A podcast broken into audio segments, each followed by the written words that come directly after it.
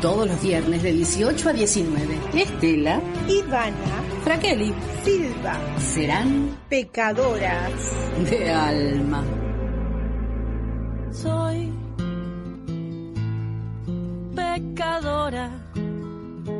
Los santitos huyen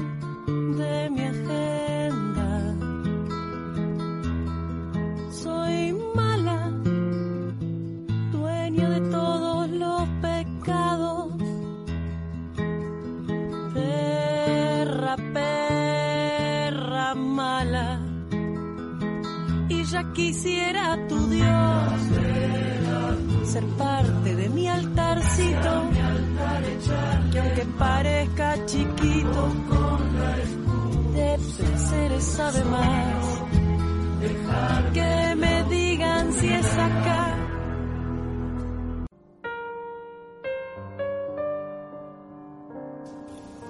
Hola, papá. Esta semana me costó dormir. El domingo es el Día del Padre, una fecha que, como sabrás, borré durante mucho tiempo, pero que hoy es imposible no tenerla presente. Al principio de mi transición las fiestas familiares eran difíciles. No es lo mismo ser un gay o una marica ultra ajustada que una travesti hecha y derecha. Entonces la cosa es diferente. A pesar de que éramos humildes, el que dirán y la opinión de los vecinos siempre tuvieron para vos mucho peso. En nuestra familia, quizá a causa de su credo católico, la culpa estaba a la orden del día. Las fiestas que reafirmaban las tradiciones tenían peso. Entiendo la importancia que les dabas. Cuando la pobreza interpela, estas fechas se valoran mucho porque se come rico y por lo general todo es alegría. Llegan amigos y parientes de todos lados, primos, primas, que ves solo en esos momentos. Era lo que más disfrutaba, estar con ellos.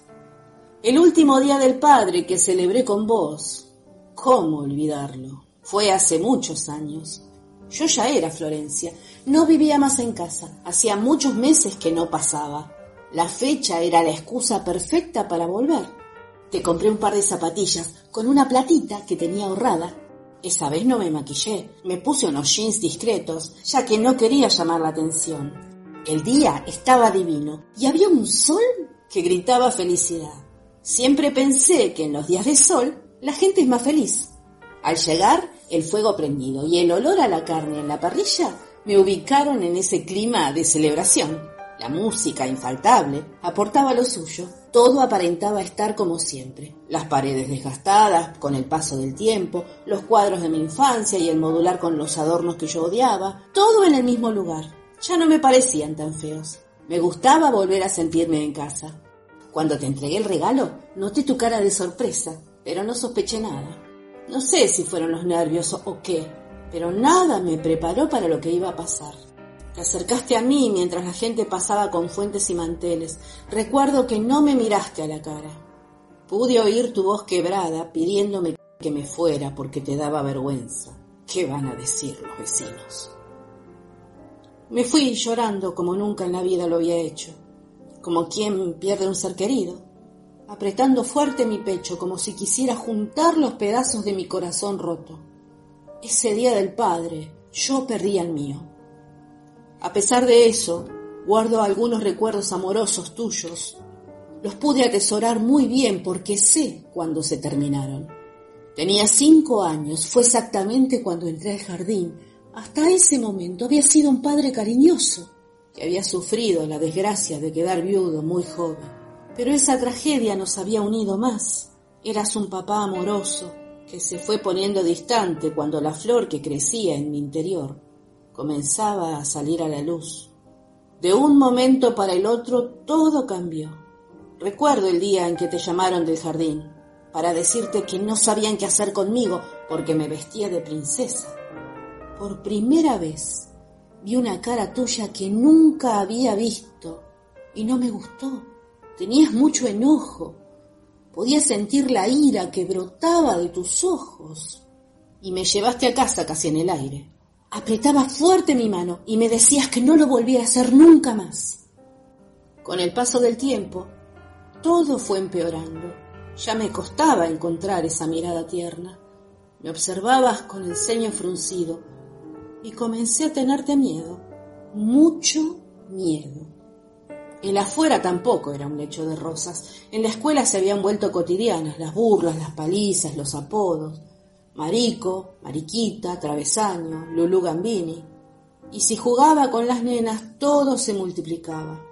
Vivía escondida en el baño. El último retrete se había vuelto mi cápsula de escape. Ahí lloraba y no entendía por qué les molestaba. No veía nada malo en mí. Ese día del padre comprendí todo. Mi regreso al hogar paterno reproducía el mismo regreso de la infancia. La mía no era una casa para volver, para refugiarse, porque yo no te podía pedir ayuda por el miedo que te tenía. En ese espacio yo trataba de ser invisible, buscaba cualquier excusa para no estar en la misma habitación, pero tus miradas me lastimaban. Me hacía sentir como si mil puñales me atravesaran en la mesa tenía que escuchar tus frases recurrentes. Los hombres tienen que ser bien machos, no maricones. El corolario de tu juicio se cerraba con una frase muy utilizada en esa época. Si tengo un hijo puto, lo mato. Ese hijo era yo. Ese día aprendí que lo que vos protegías nunca fueron mis sentimientos, ni mis derechos a ser un niño libre y feliz. Era más importante llevar como estandartes las normas morales sexuales binarias que habías aprendido, quizás con dolor, de un sistema cultural y educativo que castiga y condena todo tipo de disidencias. Fuiste un soldado fiel a un sistema político, cultural, opresor, que te quitó una de las experiencias más maravillosas de la vida la posibilidad de cuidar, proteger y contener lo más preciado para cualquier padre, un hijo. Pese a todo, siempre vuelvo a vos. Feliz día, papá. Florencia de la B.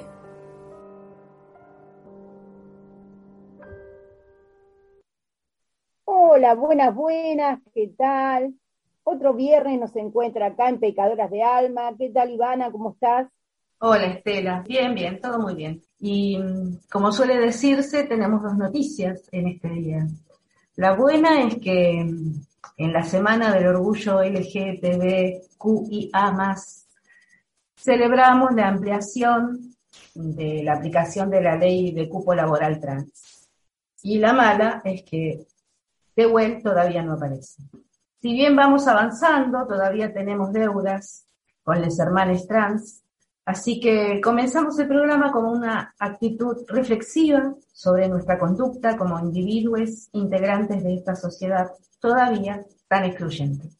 Después de esta carta tan emotiva, ¿no? Y tan interpelante a la sociedad, ¿no? A esta sociedad patriarcal. Y esto nos viene diciendo que nuestro programa hoy se va a marcar también en visibilizar minorías. Y esto bien lo podría explicar una invitada que tenemos hoy de lujo, luchadora y a quien admiramos un montón porque la verdad eh, enseña, enseña su paso, enseña. Y estamos hablando de Marta Campos. ¿Qué tal, Marta? ¿Cómo estás?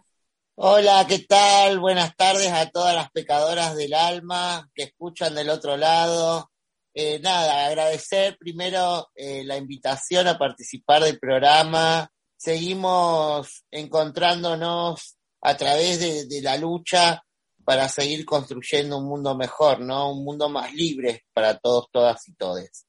Muy bien. Y a ver, Marilén, ¿qué nos traes para este programa que va al corazón? Bueno, hoy preparé eh, la tristeza y cómo podemos trabajarla con aromaterapia, cómo podemos sentirnos mejor a través de los aromas. Bien.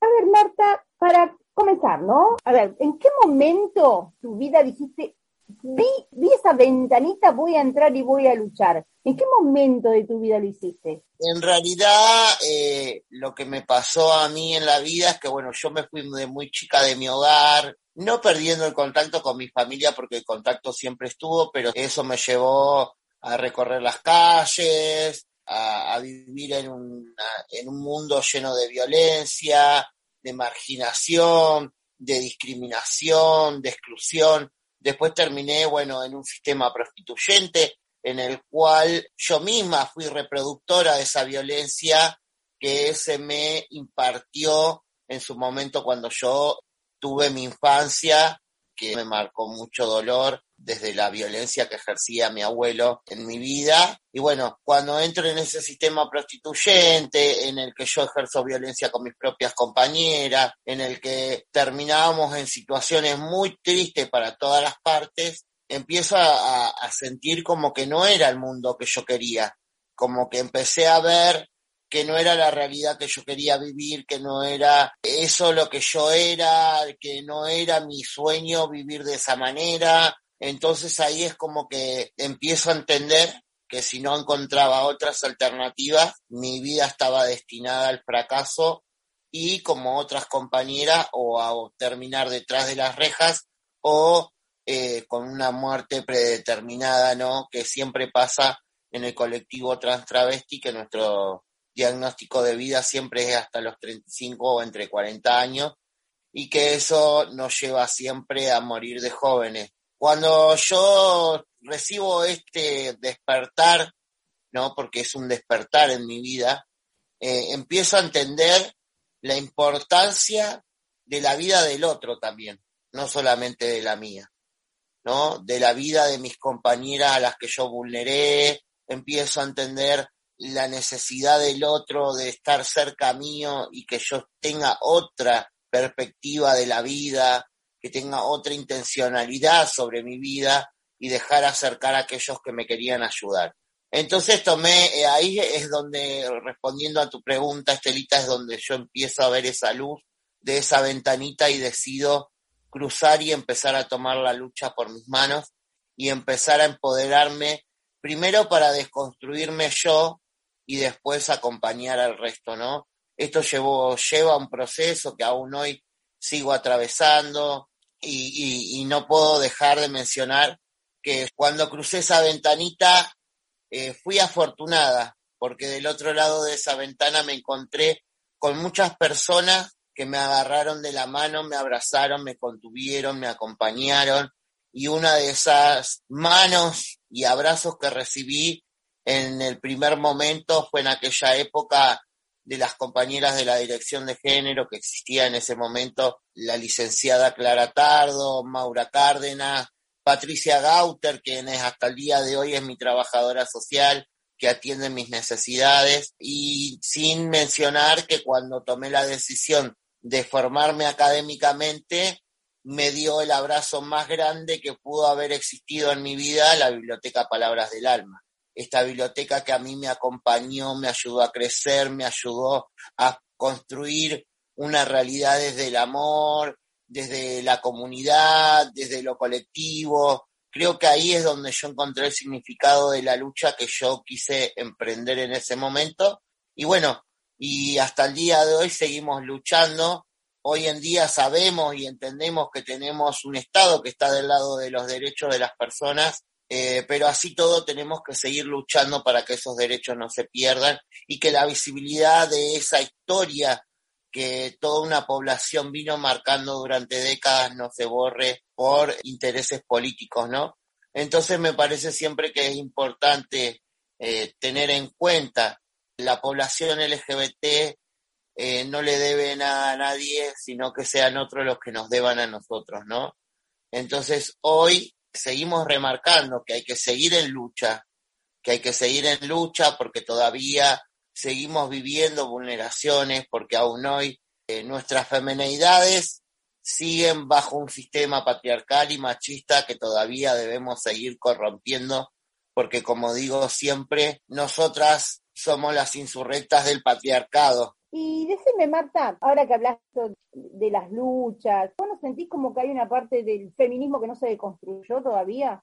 Sí, sí, claramente eh, hay corrientes feministas que, bueno, dicen ser feministas, pero las que realmente llevamos el feminismo eh, como bandera, entendemos que el feminismo es esa bandera que alberga a todo lo que fue excluido de la sociedad, ¿no? eh, a las infancias, a, la, a las disidencias, a los pueblos originarios, ¿no? Entonces, ese es el verdadero feminismo, el que acompaña a desconstruir la violencia, porque el feminismo en realidad es un movimiento y una corriente cultural que lucha contra la violencia sistemática en la sociedad, no solamente contra un sistema, sino en la sociedad misma.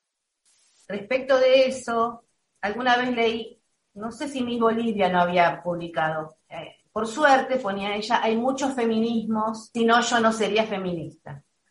Y esto tiene que ver con todas las corrientes que hay dentro del feminismo, pero como vos decís, por más corrientes que haya, el feminismo es aquel movimiento imparable, a esta altura ya es imparable, que se opone al patriarcado. Es lo único que le hace una fuerza opositoria al, patriarcado y que trata de cambiar este tipo de, sistema. Entonces, todo lo que se corra de eso, que sea oponerse al patriarcado, esto incluye esos que se, esas que se dicen feministas y, en realidad están excluyendo a todo lo que es traba, trans eh, o, cualquier otra cosa, no son feministas. O sea, el feminismo es algo que se, opone a este sistema opresor, espantoso, que nos llevó a este estado en el que estamos. Entonces, desde ese punto de vista, coincido plenamente con vos. Claro, porque la realidad es que es, es, es, es una mirada que debemos empezar, como empezar a promulgar, es esto, ¿no? Que para el feminismo es la lucha contra la violencia patriarcal. ¿Qué hace el patriarcado? Excluye, disminuye, violenta, agrieta. Entonces, si nosotras queremos romper con el patriarcado, tenemos que combatir directamente contra esa violencia y no seguir los patrones de exclusión, ¿no? A mí me pasa que cuando yo escucho eh, hablar de estos feminismos eh, que excluyen a las comunidades trans travesti, digo, wow, cuán lejos están de entender la esencia feminista. Porque no podés llegar a comprender que una persona trans también es una femineidad. Y que un varón trans, más allá de que sea una masculinidad, también es una comunidad excluida y que necesita seguir siendo contenida porque las masculinidades trans también sufren violencia de género, sufren abusos sexuales y sufren un montón de otras problemáticas en el sistema de salud que no se las visibiliza. Entonces, el feminismo tiene que combatir todo esto, no excluir. Bien, Marta, la verdad que es, este, es, una conversación increíble la que estamos teniendo. Y vamos, para ir preparando, vamos a hacer un, corte en este primer bloque. ¿Y qué te parece si escuchamos a, Susi, a Shop? Ay, te juro, la amo a Susi. Soy fanática de Susi. Si alguno tiene algún libro de Susi Shop para donar a nuestra Biblia LGBT, eh, nada, comuníquense con Estela. Sí, eh, que nos, nos escriba en nuestras redes, que se comunique con alguno de nosotros, que va a ser muy bienvenido. Cualquier donación del libro de Susi Shop para la biblioteca Palabras del Alma. Bueno, vamos a escuchar una música, ¿no, Estelita? ¿Decías? Sí, tan solo canción, ¿te parece? Perfecto.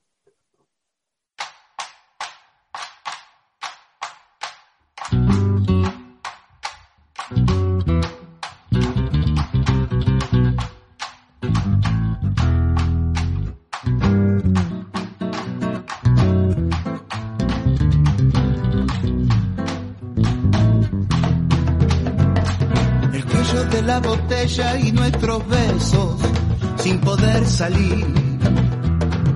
Tan solo canción, tan solo canción, tan solo canción, tan solo canción.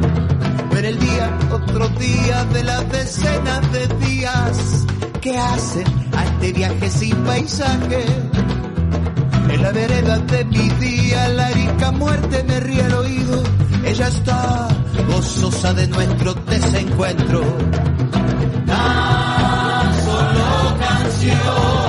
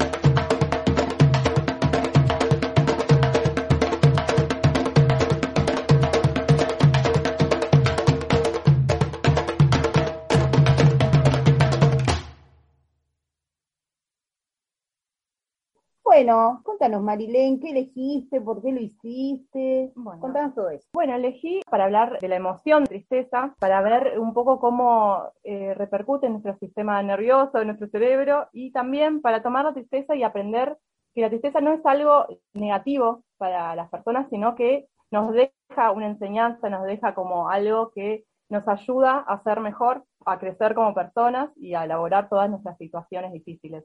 Y también cómo podemos trabajarla a través de la aromaterapia y a través de qué podemos hacer para levantar eh, nuestro estado de ánimo, para sentirnos mejor. Para no permanecer en la tristeza, porque la tristeza Claro. también tiene esas cosas positivas que vos decís. Alguna vez leí un cuento, de, no sé si de un libro de autoayuda o qué sé yo, pero decía algo así como que la tristeza tiende a permanecer.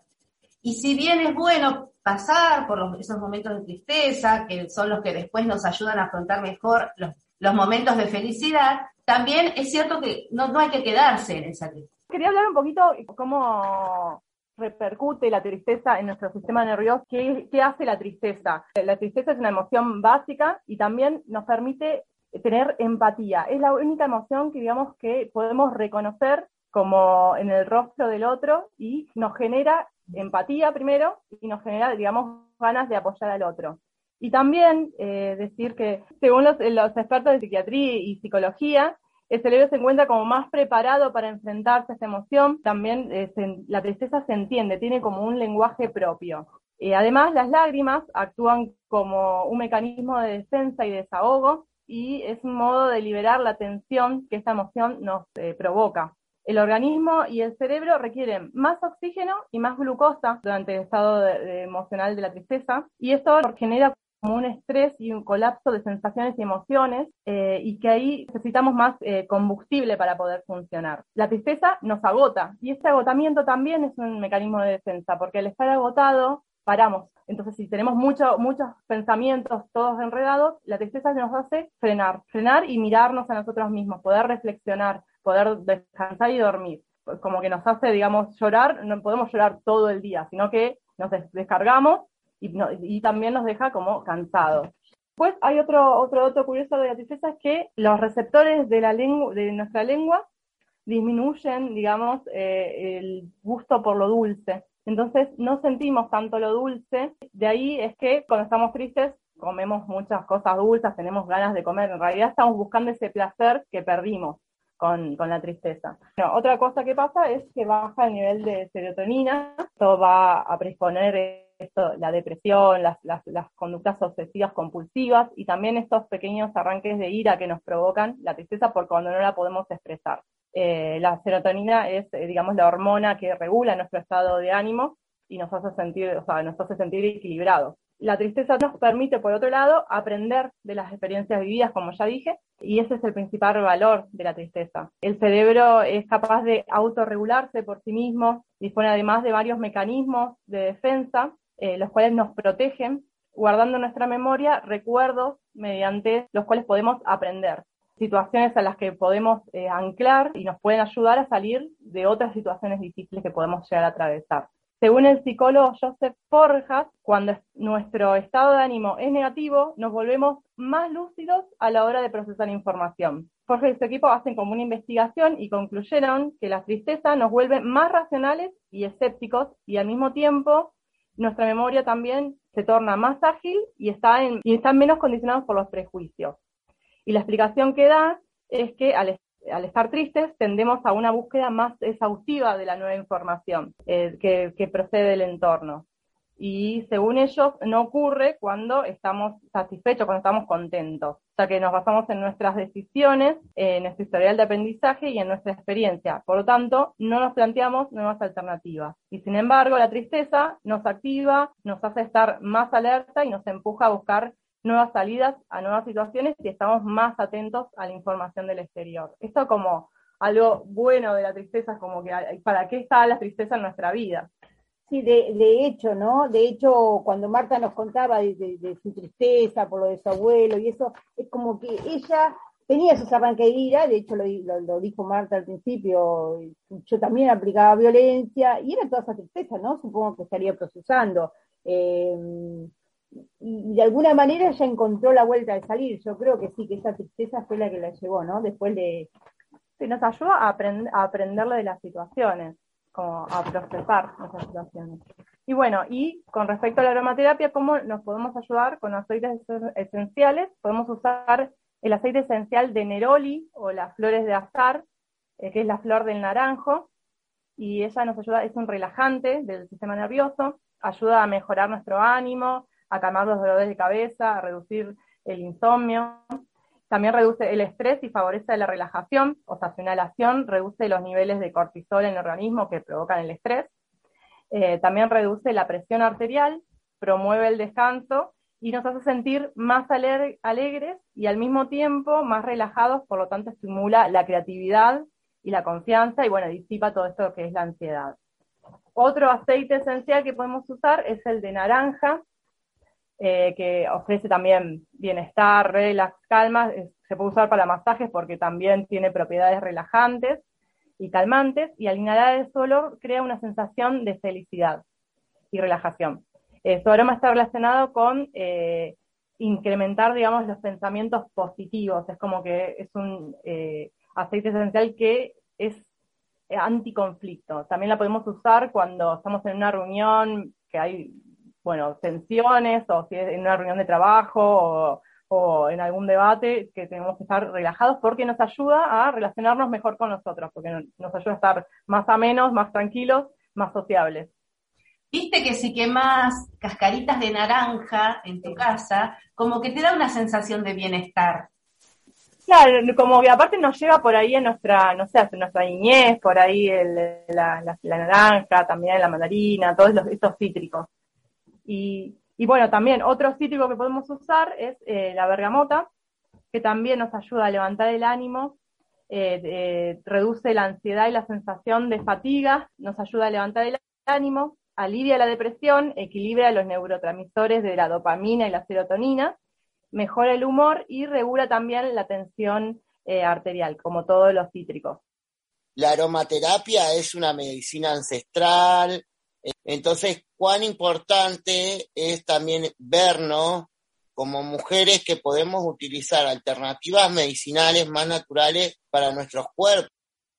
Claro, y, la aromaterapia es esto, ¿no? Eh, trabajar con los aromas eh, y cambiar los estados de ánimo porque trabaja sobre esa parte del cerebro que genera los estados de ánimo. Entonces está bueno también saber qué aromas utilizar y claro, en cada situación podemos utilizar algún aroma diferente. Bien, vamos a escuchar otro tema musical. Bueno, Susy Shock nació en Buenos Aires en el 68, es actriz, escritora, cantante y se reconoce a sí misma como artista trans sudaca y ha editado dos discos. Eh, uno es eh, Buena Vida y Poca Vergüenza, y en un reportaje escuché que ella decía que su, que su abuelita alguna vez le había dicho esa frase. Y el segundo disco que es Traviarca, en lugar de matriarca o patriarca, Traviarca. Y está dedicado a eh, Loana Bertins. Es una artista con, con letras mayúsculas y una luchadora por los derechos de las personas trans. Estamos contentísimas de tener su música hoy en este programa. Ángel de la Madrugada y después seguimos conversando con Marta, con Estela y con Marilén.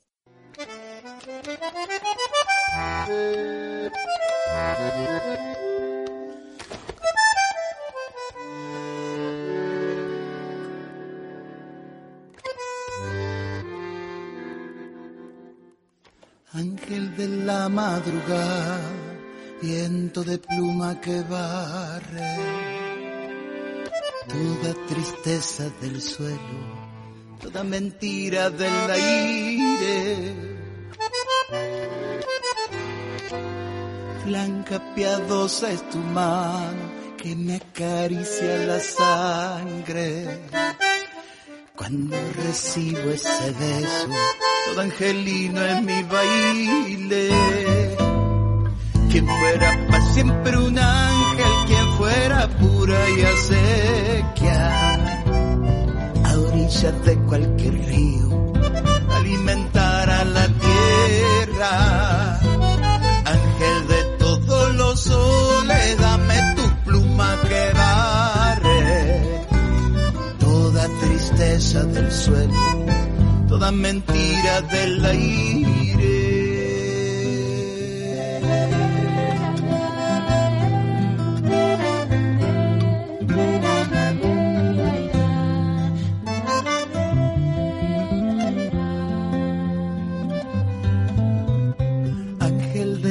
Madrugada, viento de pluma que barre toda tristeza del suelo, toda mentira del aire.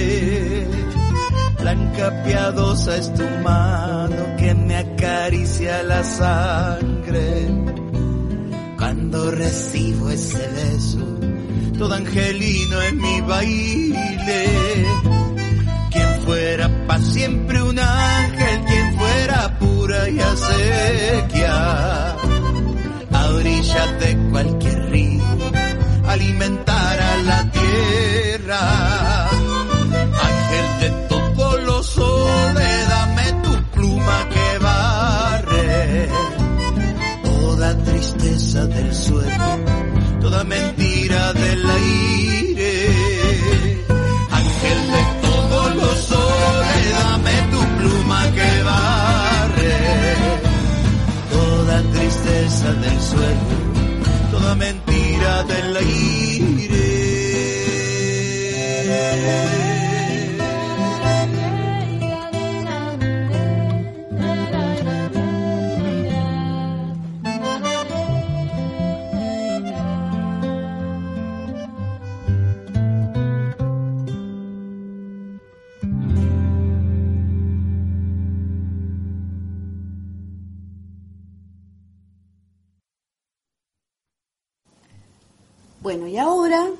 vamos a escuchar un diálogo que hemos tenido durante la semana con la licenciada Diana Darú, que es psicóloga, psicoanalista con perspectiva de género y que se desempeña eh, dentro del sistema de salud público en Cava, en la ciudad de Buenos Aires, y también de manera privada, además de formar parte de la red de psicólogos feministas.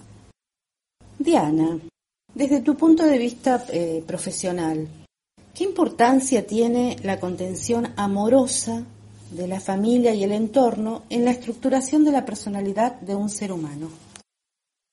El ser humano es un ser social Esto quiere decir que no solo dependemos de, otros para nuestra supervivencia en la satisfacción de las necesidades básicas, sino que también nos hacemos con otros, somos con otros. Eh, la constitución de nuestra subjetividad, de nuestro yo mismo, de nuestra realidad, hasta de nuestros cuerpos, se construye con los otros. Estos otros en un primer momento son referentes afectivos, que pueden ser mamás, papás, tías, abuelos, eh, otros, eh, adultos de las familias en sus distintas variantes de conformación. Y son ellos los que a través de los cuidados, la ternura, el respeto, el reconocimiento de la subjetividad del niño generan las condiciones de posibilidad para ese niño. Bien, pero ¿cómo puede repercutir el rechazo directo o velado de un niño que se autopercibe diferente a lo que la sociedad o la familia espera de, de ese niño? Bueno, en, en general las niñas no cumple con lo que se esperan de ellos, por suerte, eh, y siempre implica una responsabilidad por parte de los adultos poder prestar identificaciones posibles, pero también aceptar que ese niño va a desplegar su, su propia subjetividad y poder acompañar ese proceso y potenciarlo.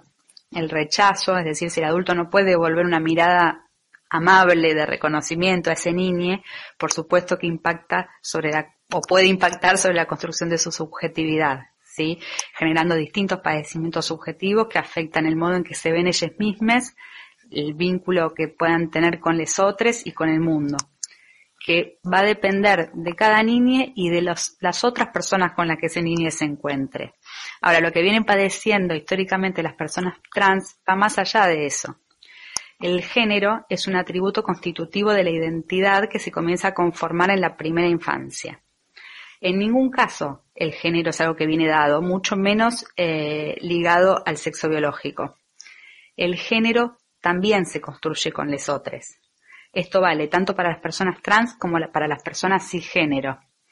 En la sociedad patriarcal heteronormativa, tal y como la conocemos, se establece no solo el binarismo de género, teniendo en cuenta solo dos posibilidades, o sos varón o sos nena, que además tiene un combo de, atributos, ¿no? Que vamos a resumir diciendo celeste y rosa, que, pero que es mucho más complejo que eso, sino también una jerarquización y una desigualdad en sus derechos y en su poder para hacer y hacer. La sociedad establece qué es lo normal y qué es lo que no, quiénes son merecedores de derechos y quiénes no, qué vidas valen y qué vidas no. Eh, las personas trans por mucho tiempo han estado por fuera de las existencias posibles de esta sociedad. Entonces no se trata de familias eh, que malas que no, que no reconocen o que no han acompañado, sino que tomando la frase conocida, son hijos sanos del patriarcado. Tiene que ver con lo que socialmente se habilita como posible y con el rechazo y el odio dirigido a lo diferente que la sociedad instala. Entonces, no es la identidad de género autopercibida, lo que produce el sufrimiento en el niño o en el adolescente o en el adulto, sino en un primer momento el desamparo en relación a la imposibilidad de simbolizar, de representar lo que están sintiendo. Y luego la respuesta de la sociedad, el rechazo, la estigmatización, la desigualación y la violencia sistemática. Entonces, eso por supuesto que puede producir diferentes padecimientos psíquicos que incluye depresiones y ansiedades que son muy específicas. Estos jóvenes trans que sufren eh, el rechazo y la violencia de la sociedad heterosexual normativa suelen, muchos, también padecer el rechazo y la consecuente expulsión del hogar a edad muy temprana. Estoy hablando de 15, 16 años. Afortunadamente, esto está pasando cada, cada vez menos, pero todavía queda un largo camino por recorrer. Las familias este, que, con sus dificultades han acompañado a sus hijos en la construcción de su identidad de género y en sus transiciones, también han padecido violencias y rechazos por parte de la sociedad. Pero donde hay opresión y violencia también hay resistencia y esto es importante poder señalarlo porque históricamente la población travesti y trans han sabido encontrarse y, han creado no solamente sus propias familias de contención amorosa y de identificación posible, sino también espacios de lucha colectiva. Y esto es reparador también a nivel salud mental. Y es importante poderlo ubicar porque hoy, por ejemplo, hay organizaciones de familias diversas, de infancias libres, además de las organizaciones de trabas, trans y LGTBQ, que son más, más históricas. Y con su lucha se está dando una transformación que es social y política como tiene que ser, eh, que se ve, por ejemplo, en, en, las leyes vigentes en Argentina hoy, la ley de identidad de género y la aprobación de la semana pasada de la ley laboral de cupo trans. Lo interesante además de la ley de identidad de género de este país, a diferencia de otros países, es que no está basada en la patologización de las personas trans. Eh, no requiere que otros médicos certifiquen nada. Y eso, eso es novedoso, digamos, en relación a otros lugares, porque reconoce la identidad de género autopercibida como derecho constitutivo de la subjetividad. Y estas transformaciones son las que también van permitiendo que las vivencias de, de, las infancias y adolescencias trans de hoy en día sean bastante diferentes a lo que eran hasta hace muy poquito tiempo. Todavía queda mucho por, por hacer, todavía Tehuel no aparece, este, pero bueno, me parece que es poder, es importante poder encaminar hacia poder producir subjetividades que puedan vincularse y reconocer a lesotres como sujetos en sus propios existenciarios y en sus derechos. Bueno, Diana, muchas gracias eh, por estos, estas ideas que fueron muy esclarecedoras Agradezco mucho la invitación al programa y celebro que se, multipliquen espacios donde se pueda conversar sobre estos temas, principalmente escuchando las voces de quienes los viven y resisten en primera persona, más allá de lo que podamos opinar los profesionales. Gracias por haber participado de nuestro programa y hasta la próxima. Pecadoras de alma. Y bueno, como nos dijo la licenciada Daru, es importante escuchar las voces de quienes resisten en primera persona. Así que para eso la tenemos aquí a Marta. Bueno, yo por lo menos, eh, nada, desde mi experiencia como persona trans travesti, eh, Muchas veces suele pasar que la comunidad trans deja el seno familiar desde muy niña. Empezamos a tomar esa decisión de, salir del hogar porque eh, las situaciones son muy feas, la incomprensión también de la familia, ¿no? Esto venía pasando históricamente, ¿no? Esto es eh, una reproducción histórica de la familia hegemónica, mamá, papá, mi hermana y el nene. ¿No? Una nena y un nene, no podía existir una chica lesbiana, no podía existir un chico gay en la familia porque era un pecado, era terrible tener un homosexual o una persona o una infancia trans en el seno familiar. Entonces, ¿qué pasa? Eh, esto lleva a que terminemos siempre en y marginadas, destinadas a un sistema de violencia, de exclusión, de prostitución, ¿no? Pero hoy, en pleno siglo XXI, se habla de la revolución de las infancias trans. Se empezó a marcar desde eh, eh, aquella época cuando se aprueba la ley de identidad de género, cuando muchas madres, ¿no? Porque la iniciativa la toman las madres y algunos que otros padres también, que empiezan a dar las discusiones en las escuelas de que sus hijos no se autopercibían con el nombre asignado al nacer y en la escuela deberían respetar su orientación sexual. Porque no solamente el problema eh, proviene desde la familia, sino también del sistema educativo. Porque en muchos casos hay familias que acompañan a estas infancias trans, pero a la hora de llegar al sistema educativo, tenés a la directora, a la maestra, al profesor, al, al coordinador, al preceptor, que no responden con una perspectiva de género y le prohíben a esa infancia autopercibirse. Entonces, ¿qué pasó? Eh, estas madres y padres que acompañaron a estas infancias trans empezaron a tomar una revolución de esta ley de identidad de género que tiene que acompañar desde las primeras infancias a contener y a comprender por qué una infancia nace con un sentimiento diferente. Porque acá no se trata de una construcción social de una construcción educativa o de una construcción familiar. Se trata de un sentimiento, de cómo nos sentimos nosotros al, empezar a tener noción de nuestro entorno. Eh, a mí me pasó que yo, por ejemplo, en mi caso tuve que autopercibirme a los 23 años como persona trans. ¿Por qué? Porque toda la estructura social me decía que yo en mi infancia no podía ser trans pero yo escondida de mi mamá, a los seis años jugaba con sus tacos, jugaba con sus vestidos, los muñequitos de G.I. Show coleccionables que me regalaba mi mamá, yo les ponía vestido y peluca. Utilizaba los pedacitos de tela que usaba mi abuela para hacer cosas y los pedacitos de lana de los tejidos de mi abuela y le armaba pelucas con la, mm, boligoma, me acuerdo, que le pegaba mechón por mechón a los muñecos y hacía mis propias muñecas y las escondía para que mi familia no sepa. Eh, hoy existe en este mundo tan bizarro que todavía vivimos, existe esta revolución, que es importante que también empiece a tomar fuerza y visibilidad, la revolución de las infancias libres. El vivir la infancia en libertad no marca el resto de la vida de una persona. Hay algo que a veces no se tiene en cuenta, es que el, el, niño no se autopercibe no, es diferente. Vos decías, yo le ponía peluca al muñequito de G.I. Joe. Para el niño, eso es normal. Eso es lo que no se cuestiona. Ay, ¿qué me está pasando en mi interior? Que no soy eh, varón como el nombre que tengo, que no soy nena como el nombre que tengo. En realidad tampoco sabe qué le pasa a la afuera, por qué la afuera lo agrede, por qué la afuera lo, lo violenta. Totalmente, totalmente. Pero también pasa que hoy por hoy hay infancias que vos las escuchás a los cuatro años y vos le decís, por ejemplo, su nombre asignado a nacer, eh, Carlos, por ejemplo.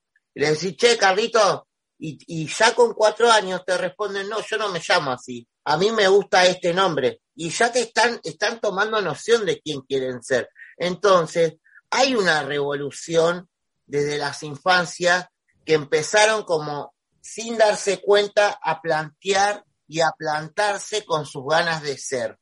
Y, eso también marca un nuevo camino a, romper esta estructura patriarcal en las familias, porque no necesariamente la familia está conformada por el núcleo familiar. A nosotros, a las personas trans, nos pasa que muchas veces adoptamos nuestra propia familia por la exclusión que vivimos en nuestras infancias. Nosotras, para nosotras, vivir en comunidad es nuestra familia, ¿no? Romper con la hegemonía, con el binarismo, este binarismo que nos marca que el nene usa celeste y la nena usa rosa, terminar de romper con esa estructura, los colores no tienen género, los colores son colores, existen para darle vida y alegría a este mundo, y así misma las infancias, nuestras infancias existen para darnos esa vida, esa alegría, porque vos cuando mirás a una infancia, vos pensás, ¿cuánta libertad hay en ese niño? El explorar, el conocer, el autodescubrirse en todo momento, porque cuando vos sos un bebé empezás a descubrir tus partes, tus piecitos, tus manitos, tu naricita, tu oricita, que todo eso, entonces toda esa, esa libertad es la que tenemos que aprender como seres humanos a llevar en nuestro ser, ¿no? Que todo el tiempo vamos a estar descubriendo cosas nuevas en nuestro entorno y que tenemos que aceptarlas, respetarlas y aprender a coexistir con las mismas. Afortunadamente, además de esta autopercepción que está teniendo la sociedad, o quizás como consecuencia, hay un apoyo desde el Estado, de a poquito, eh, como podemos, pero ya el hecho de que haya una ley de matrimonio igualitario, de que haya una ley de identidad, y el hecho de que haya también una, una ley que salió la semana pasada, que se aprobó la semana pasada.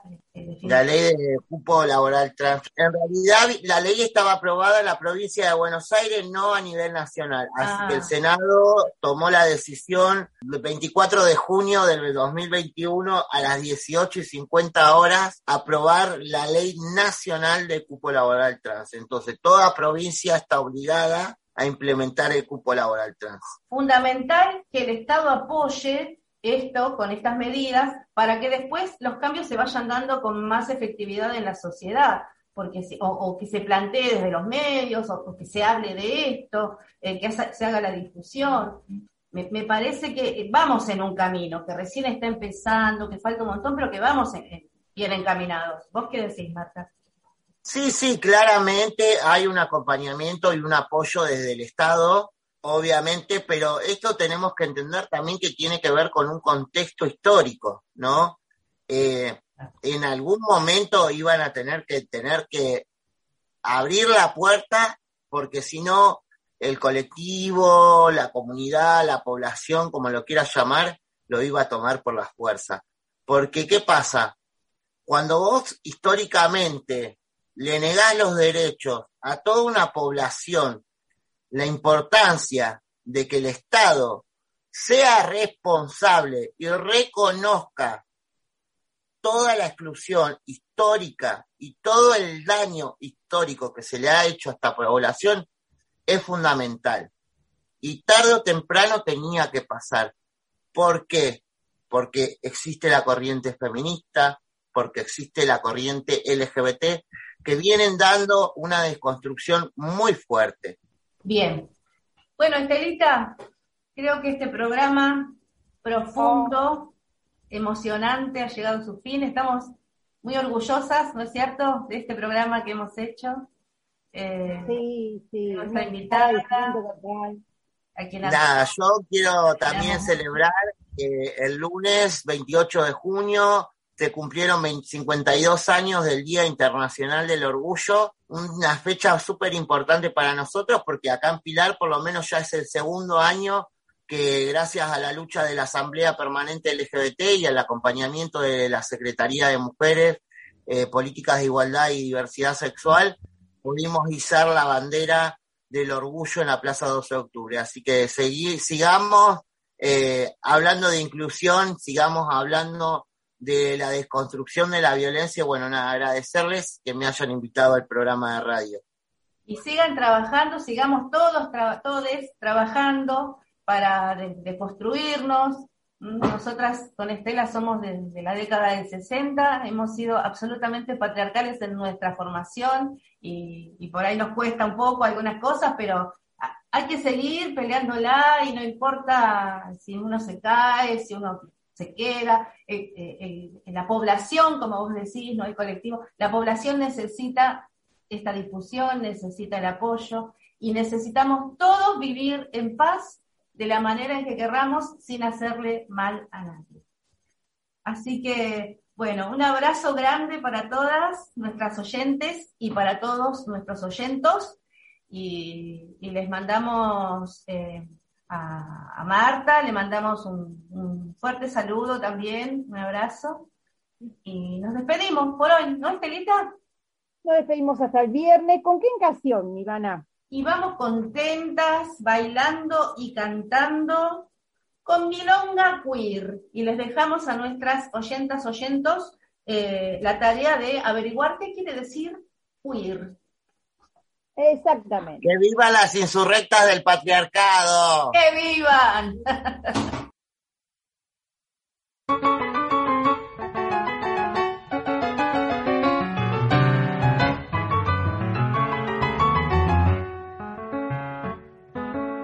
Me pegaste una etiqueta antes de saber quién soy. Me pegaste una etiqueta antes de saber quién soy. Cuando me pusiste nombre, me condenaste a ser vos. Nunca podrás atraparme con una palabra no. Nunca podrás atraparme con una palabra no. Una pluma no es un ganso yo solo quiero ser yo. Milonga Queen, soy lo que soy. Si te gusta bien, y si no, no.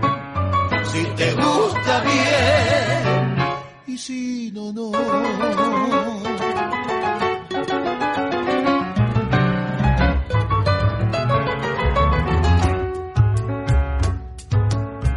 desperdiciaste tu vida viendo quién es rara o no. Desperdiciaste tu vida viendo quién es raro o no. Pero lo más sorprendente, que crea que la rara soy yo. Después sacaste una ley que me discrimina a mí. Después sacaste otra ley que me legitima a mí. A mí no me des permiso porque no te lo pedí. Milonga queen, soy lo que soy